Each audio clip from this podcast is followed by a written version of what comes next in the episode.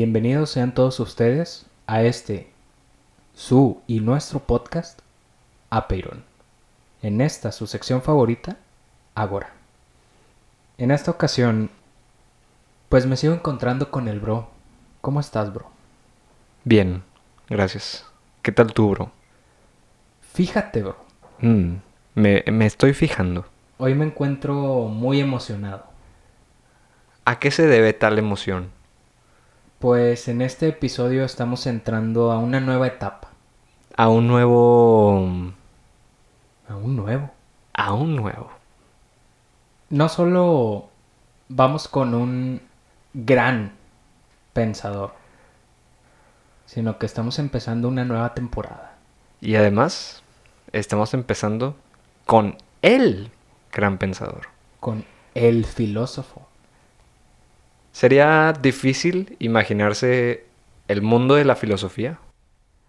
O no el mundo de la filosofía, sino la filosofía. ¿Cómo... ¿Qué dirección habría tomado? ¿Cómo hubiera sido? ¿Cuáles serían nuestros cuestionamientos actuales sin, sin esta figura? ¿Qué tan ética sería la ética? Mm. Podrán imaginarse... Y bueno, ya por leer el título de este episodio, pues ya ya saben de quién estamos hablando. Mm, por más que nosotros digamos de él, pues su propio nombre da acto de presencia, da mucho de qué hablar. Empecemos. En este episodio vamos a hablar no solo de sus datos biográficos, sino Mm. de su primera idea, de este filósofo que alguna vez se llamó Sócrates. Sócrates marca una pauta, marca una diferencia. Los filósofos presocráticos, que son todos los filósofos anteriores de los que hemos hablado, cuestionaban la naturaleza.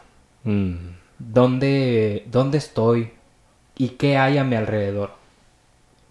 Pero Sócrates llega y dice, no solo hay que cuestionar dónde estamos y qué es lo que vemos, sino cómo actuamos. Sócrates nace en Atenas, cerca del 470 antes de Cristo o antes de nuestra era. Y pues fue un filósofo, fue el filósofo clásico griego. Este, aquí empieza la filosofía clásica. Fue, como ya muchos o todos saben, maestro de Platón, de quien, quien sería después el maestro de Aristóteles.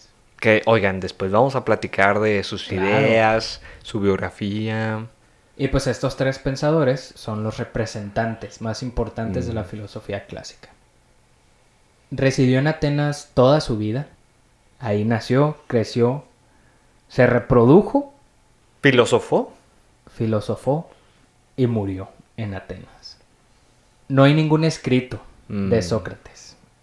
Y alguna vez lo mencioné en un episodio anterior, pero de los dos grandes pensadores y filósofos de, de la Grecia antigua, pues no se conservan escritos, son Pitágoras y de Sócrates. No, no hay escritos de ellos, no, no escribieron nada. En sí Sócrates estaba en contra de la escritura. Él decía que cada quien debía tener sus propios pensamientos y no leer a los demás. E incluso creo que de ahí es donde... Bueno, no les quiero mentir. Así que mejor va. no, no lo comento. Hasta ahorita, pues solo tenemos evidencia de que vivió de Platón, escritos de Aristófanes y algunos diálogos de Genofonte. Sócrates, se podría decir que hay dos Sócrates, el Sócrates histórico, que es del que estamos hablando y de las ideas que vamos a dar, y luego está el Sócrates ficticio, el Sócrates como personaje que Platón utilizaba en sus diálogos. Que lo haya utilizado como personaje no significa que haya sido un diálogo que realmente hubo entre Sócrates y sus oyentes, sino que simplemente es un personaje que usa Platón para dar las ideas como más abstractas o más complejas y las que son más detalladas y que tienen más jugo, por así decirlo. Él... No estoy leyendo tanto la wiki, pero sí, en parte sí. Pero él se hacía llamar a sí mismo la abeja de Atenas. O bueno, la mosca de Atenas. Mm. Porque En inglés es Godfly. Entonces es como mosca. Ok. Entonces él planteaba que Atenas era un caballo y Mm. él era una mosca que venía a despertar al caballo. Mm.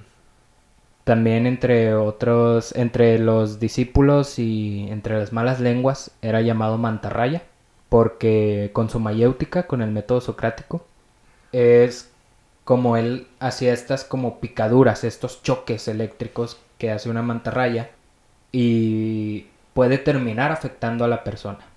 Él criticaba mucho a los sofistas, él, de aquí nacen, de aquí nace toda esta crítica hacia los sofistas y de lo que realmente son y de qué deberíamos hacer con los sofistas. Es considerado el padre de la filosofía política, de la ética y es principal fuente de todos los temas importantes de la filosofía occidental. Y es importante marcar esta pauta entre los presocráticos y los clásicos, porque pues presocráticos significa, o sea, se refiere literalmente a los que fueron antes de Sócrates. Y para al principio era di- sí, era difícil encontrar escritos o u obras o ideas de filósofos que no hayan sido afectados por el pensamiento de Mm. Sócrates. Sócrates llegó a cambiar todo el pensamiento griego. Entonces, es por eso que son llamados presocráticos. Todo aquel filósofo que no fue influenciado por las ideas de Sócrates, las ideas de Platón, las ideas de Aristóteles, que pues ya Ponle que desde la mitad de la vida de Platón ya fue muy difícil encontrar filósofos que no hayan sido influenciados por las ideas de Sócrates. Se tiene conocimiento... Ah, bueno, Sócrates era politeísta, creía en todos los dioses griegos, pero incluso los llegó a cuestionar y por esto mismo fue condenado a muerte. En el primer diálogo platónico, que se podría decir que es donde se empieza la filosofía, o sea, donde es recomendado empezar a leer filosofía. Es la Apología de, Sócrates, escrita por Platón, que es literalmente el juicio de Sócrates. A Sócrates se le ofrecen tres opciones. Dejar Atenas y seguir haciendo filosofía, nada más que en otra ciudad. Dejar, hacer- dejar de hacer filosofía y poder quedarse en Atenas. O la muerte. Sócrates muy valientemente escoge la muerte, escoge el envenenamiento por la cicuta y se podría decir que esto es como un acto heroico para la filosofía. Esto es lo que esto es lo que hace Sócrates como para decir no voy a dejar de hacer filosofía y no me voy a ir a una ciudad de bárbaros porque si no eras de Atenas en esos tiempos eras Mm. considerado bárbaro. Y eso es lo que marca la importancia de la filosofía. O sea, no puedo dejar de hacerlo. Esto es a lo que me dedico y esto es en lo que soy mejor. Y no me puedo ir de Atenas porque aquí crecí, aquí nací y aquí me formé y pues lo único que me queda es la muerte. Ya como últimos datos, se tiene que los padres de Sócrates fueron Sofronisco, que fue el padre, y Fena- Fenáreta, que fue la madre de Sócrates. Tuvo dos esposas, una se llamaba Mitro, perdón, Mirto, y la otra fue Jantipa. Jantipa es la que más se conoce. Mm. Incluso por alguna razón, creo que fue Benjamin Franklin o uno de esos presidentes, firmaba con el nombre Jantipa. Nada más que en inglés. Y tuvo tres hijos, Lamproques, Lam- Lamprocles, Sofron- Sofronisco y Menexeno. Y pues tuvo muchos, muchos alumnos, Platón, Genofonte, Antístenes, Aristipo y Sócrates, Euclides de Megara, Fedón de Elis, Esquines de Esfeto, Simias, Cebes y Apolodoro. Y algunos de ellos aparecen en los diálogos platónicos. Pero bueno, ahora sí vamos con la idea. Va, va, va. Ya después de 10 minutos. Entonces, por favor, bro, compártenos la primera idea de esta larga lista de ideas de Sócrates.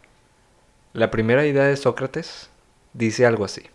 El conocimiento del universo hace una pequeña diferencia práctica. No afecta nuestra vida, nuestro comportamiento. Pues como se puede notar aquí, pues ya esto es algo ético. Nuestra forma de actuar. Es difícil definir la ética como tal. Es un campo directo de la filosofía. Y, y pues vamos a analizar la idea. Va, va, va. El conocimiento del universo hace una pequeña diferencia práctica. ¿Crees que se refiere a que la hace en la práctica? ¿Cómo? O sea, hace una pequeña diferencia en la práctica el conocimiento del universo. Sí. O sea, yo creo que eso se refiere. Ok, yo también. Entonces, pues es difícil definir el conocimiento del universo. Sí. El conocimiento del universo, pues no es como que el universo te pueda, o sea, el universo, hablando del espacio exterior, Mm. no es como que te ofrezca un conocimiento. No te dice, mira. O tú consideras que sí. Pero ¿a qué te refieres? O sea, el, ex- el espacio exterior, el universo, pues no es un, no es un ente Mm. que te diga, mira, aquí hay conocimiento, ten.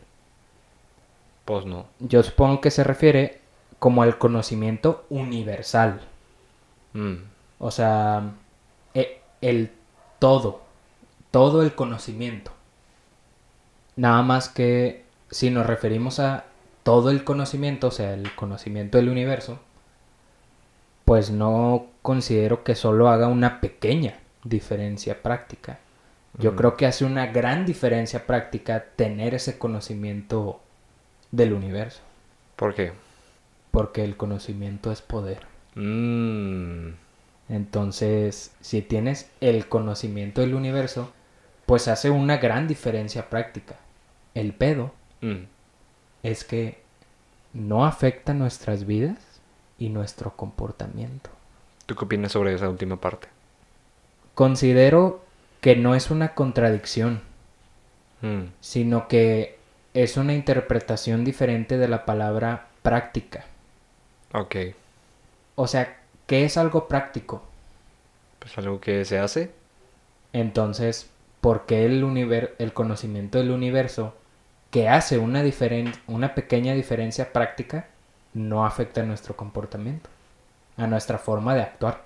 Exacto, o sea, y en esa parte a mí también me causa un poco de ruido. Porque dice, hace una pequeña diferencia, pero no afecta nuestras vidas. O más bien, y no afecta nuestras vidas. Entonces, ¿a qué se refiere Sócrates con el conocimiento del universo? O sea, ¿qué conocimiento que sirve? Bueno, no que sirve. ¿Qué conocimiento que hace una pequeña diferencia en nuestra forma de actuar? O bueno, en el actuar. No afecta nuestro comportamiento. Ok, recientemente yo escuché que una de las mejores prácticas, o una de las mejores cosas que podemos hacer cuando aprendemos sobre un filósofo, es entender su contexto. Ok. y ver si... Y ya ver después si eso podría aplicar o de qué forma podría aplicar a nuestro contexto. Entonces, en esa parte yo me imagino a Sócrates que ve a una persona en la calle, por ejemplo, que sabe mucho y que probablemente su comportamiento no es diferente al de un bárbaro, por ejemplo. Entonces, yo lo interpreto como que saber no hace mucha diferencia práctica. Porque veo que no afecta ni tu comportamiento eh, ni tu vida en general. Pero entonces, ¿a qué te refieres? ¿Qué- ¿A qué te refieres con ese ejemplo con el conocimiento del universo? O sea, en conocimiento del universo me refiero al conocimiento en general. O algo tal vez más teórico. Ok. Entonces, el hecho de que tú sepas mucho no significa que vas a cambiar tu vida o tu comportamiento. Ok, ya entendí la idea. A eso es a lo que me refiero. Entonces veo, por ejemplo, a tal vez un... Por ejemplo, un padre de familia, veo que está aprendiendo sobre ética, tiene conocimiento del universo, pero sigue golpeando a sus hijos o cosas Ya. así. Ya te entendí. O sea, lo que plantea Sócrates o lo que tú consideras que plantea Sí. Sócrates es que tener un conocimiento, no necesariamente todo el conocimiento del Ah, mundo, no. sino conocer cosas nuevas, por así decirlo, puede afectar, puede hacer un cambio, un pequeño cambio Sí. en, en nuestra forma de actuar, en el actuar, pero no significa que cambie toda mi vida y todo mi comportamiento. Bueno, yo lo que interpreto es que ni siquiera un cambio. O sea, ahí dice que hace una diferencia, una pequeña diferencia práctica. Sí. Ok. Pero ahí dice que no afecta ni tu vida ni tu comportamiento. Entonces, por ahí va la idea. Sí, o sea, yo lo que interpreto es que dice, si obtener nuevo conocimiento puede hacer una pequeña diferencia en el actuar. Sí. O, es más, por ejemplo, supongamos que a mí se me poncha una llanta Mm. y yo no sé cómo cambiar una llanta. Entonces le hablo a un, a un güey de una vulcanizadora y le digo, oye, se me ponchó la llanta, ¿me la puedes cambiar? Sí, ok, vamos, me la cambia, sobres. Pero yo al día siguiente veo un video de cómo cambiar una llanta. Entonces, ya tengo ese nuevo conocimiento. No significa que ahora me voy a dedicar a cambiar llantas. Sino que cuando se me ponche otra llanta, ya voy a saber cambiar una llanta a... Ya voy a saber cambiar esa llanta a la de repuesto. Sí. Pero pues no afecta en mi, en mi vida ni en mi forma de actuar. Ok, bueno. Aquí ya estamos viendo esta idea en nuestro contexto actual. Sí. En nuestro contexto. Entonces, otro ejemplo que a mí se me ocurre es el de un familiar muy cercano a nosotros. Un tema, más bien, un ejemplo más real. Y es que conoce mucho sobre electricidad. O sea, él es especializado en su área profesional. Y pues digamos que tiene conocimiento sobre ciencias en general. O sea, le interesan más esos temas relacionados con astronomía y derivados. Pero en sí eso no afecta a su hacer del todo. Sin embargo, yo creo que actualmente el hecho de que conozcamos sí puede afectar o influir un poco, por lo menos, en nuestras vidas o en nuestro comportamiento. Sin embargo, pienso que nuestras condiciones materiales afectan muchas veces más nuestro comportamiento y nuestras vidas. Sí, o sea, O sea, no es el determinante. Tu- el conocimiento no es el determinante No. para tu comportamiento. no. ¿Ok? O sea, ¿Estás de acuerdo? sí, estoy de acuerdo. O sea, no... Si obtienes nuevo conocimiento no va a determinar ahora tus condiciones materiales o va a cambiar Exacto. tu condición material. Ajá. No estoy tan seguro de si va a afectar tu comportamiento, porque creo que depende del tipo de conocimiento que obtienes. Claro. Porque siguiendo con mi ejemplo de la llanta ponchada, pues ya afecta y cambia mi comportamiento, porque pues ya digo, ah, se me ponchó la llanta, déjala cambio. Y antes era de que, ah, la madre, se me ponchó una llanta, ¿qué hago? ¿Dónde está una vulcanizadora? Y así. Entonces, creo que depende el tipo de conocimiento para saber si afecta o no en mi comportamiento. Sí. Otro ejemplo es que, por ejemplo, sepas hacer RCP. Ándale. O sea, es conocimiento del universo, pero pues definitivamente puede afectar tu vida, sobre todo si se trata de aplicarlo a un ser querido o, o así. Entonces, Claro. justo. Pero esa es la parte de nuestro contexto. Sí. Entonces, ¿por qué Sócrates creía que en su contexto conocer más sobre el universo no cambiaba tu vida o tu comportamiento? Pues es algo difícil porque él es el padre de la ética. O sea, que el padre de la ética no crea que el conocimiento afecta nuestro comportamiento. Ponle tú nuestras vidas. Con eso sí, sí estoy de acuerdo y sí le encuentro lógica. Pero nuestro comportamiento. O sea que un conocimiento que puede afectar, bueno, que puede hacer una diferencia, una pequeña diferencia en nuestro actuar, no afecte nuestro comportamiento. Exacto. Es un tanto contradictorio. Entonces, pues es un buen planteamiento. Es una buena pregunta la que haces. Gracias. Pues le dejamos esa pregunta de tarea a la audiencia. Claro. Porque Nuestros- nosotros no sabemos ni qué pedo. No, no leemos. Sí leemos. Bueno, sí leemos. No más que no entendemos del todo. No somos los mejores pensadores, oigan. No, pero ahí vamos. Ahí la llevamos. Procuramos poner de nuestra parte. Ya cuando lleguemos a Hegel igual y Mm, ya podemos hacer una mejor síntesis. una antítesis. al- algo. Ahí se va a armar. Ustedes espérenlo. Gracias por escuchar. Nos vemos en la próxima. Bye.